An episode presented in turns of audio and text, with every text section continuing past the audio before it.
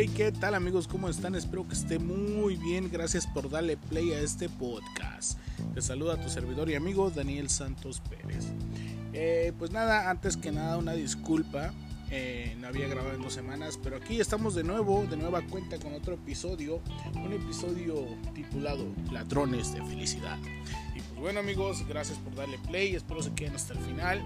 Y pues vaya, compartan este podcast. Comenzamos.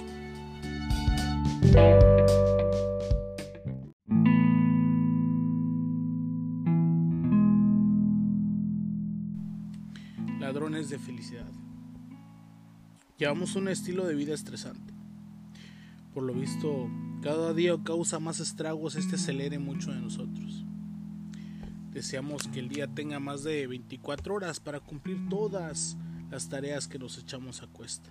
No hemos aprendido a decir que no. Y hacemos compromiso que de antemano sabemos que no podremos cumplir. Unido a esto, hay ciertos ladrones de felicidad que nos dañarán de manera continua, irremediablemente hasta provocar nuestra autodestrucción si los dejamos avanzar. Cuando nos estancamos en viejos patrones de comportamiento y nos hacemos las víctimas eternas, atraemos una y otra vez a esos ladrones. Es increíble. Pero entre más pensamos o expresamos nuestro malestar por lo que nos sucede, la vida nos seguirá indalgando múltiples, múltiples ocasiones para lamentarnos. Y así funciona la ley de la atracción. Y el mismo patrón sentimental se encharcan a veces en muchísimas mujeres cuando atraen a hombres o hombres a mujeres problemáticos a su vida. Recuerda, es sumamente importante tener conciencia de nuestro presente. Por ejemplo, qué tipo de pensamiento evocas con frecuencia, cuántas quejas expresas durante el día, cuál es tu diálogo interior, positivo o negativo.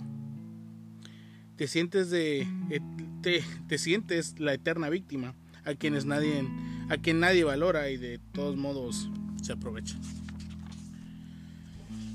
A veces me atrevo a afirmar que la mayoría de las personas creen que la felicidad es un factor externo, que viene de afuera hacia adentro y que solo las circunstancias o las personas que nos rodean pueden dárnoslas. Y mientras no cambiemos esa creencia, no seremos felices. El hábito de creernos siempre víctimas nos roba momentos de felicidad sacar a relucir a veces siempre las heridas del pasado y recordar en todo momento a los villanos que nos hirieron hace que la felicidad se esfume. Comparto contigo alguno de estos hábitos, uno de estos hábitos que nos roban la felicidad.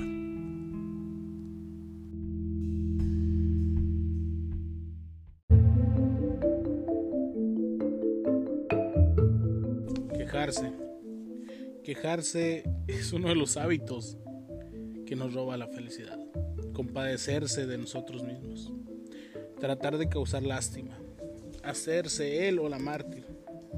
Quejarnos de lo mal que nos trata la vida. O creerse la persona que sirve a todos a consta de su felicidad. Para terminar el día sintiéndose vacía, exhausta y promoviendo entre la gente a la que quiere dependencia y falta de madurez. Este patrón de comportamiento se convierte en un hábito y estilo de vida. Hace que nos enfoquemos en lo que no poseemos en lugar de apreciar lo que tenemos. En esta dinámica procuramos relacionarnos con gente igual de negativa para quejarnos de todo y por todo.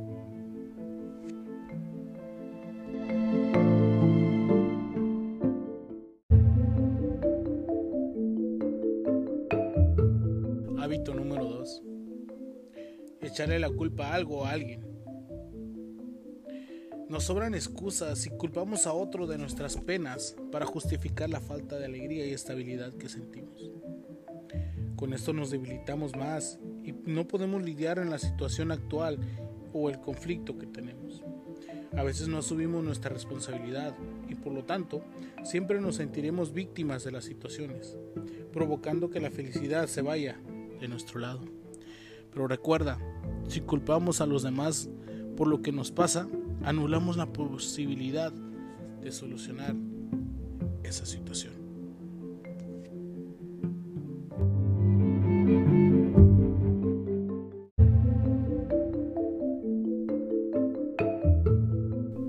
Avergonzarse también es un ladrón de felicidad. Cuando nos culpamos y nos avergonzamos de las cosas que nos ocurren, a menudo intentamos suprimir el dolor o enterrar esos sentimientos incómodos en lo más profundo de nuestro interior. Al hacerlo, gastamos mucha energía y bloqueamos la felicidad.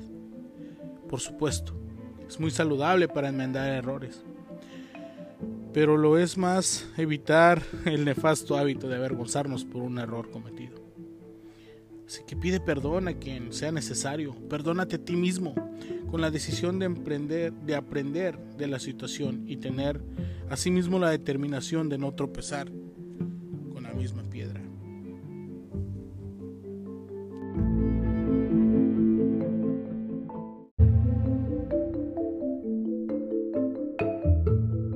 ¿Sabías que otro ladrón de la felicidad es el exceso de estrés?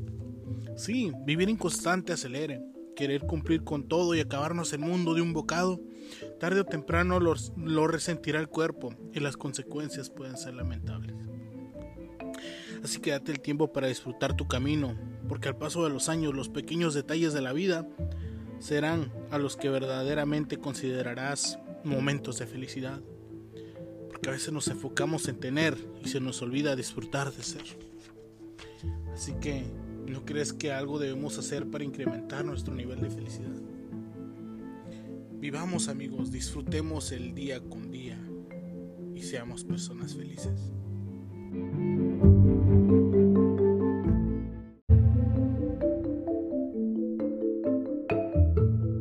Por último, pensamientos negativos.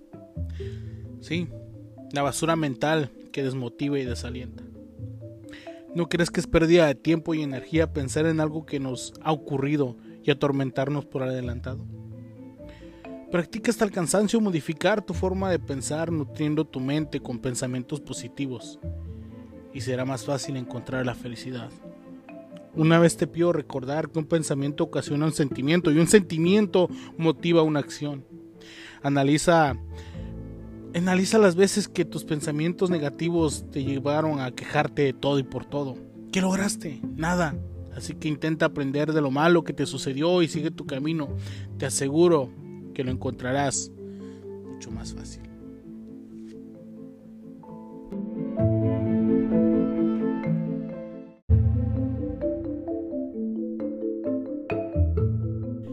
Y por último me despido con esta frase. Lo que en verdad nos espanta y desalienta no son los acontecimientos exteriores, sino lo que pensamos acerca de ellos. Así que cambiemos nuestra manera de pensar, cambiemos la negatividad que traemos en la mente cuando nos levantamos y nos empezamos a preocupar por cosas que tienen solución. Porque para cada problema hay una solución, porque si no hubiera soluciones no hubieran problemas. Gracias por escuchar este podcast.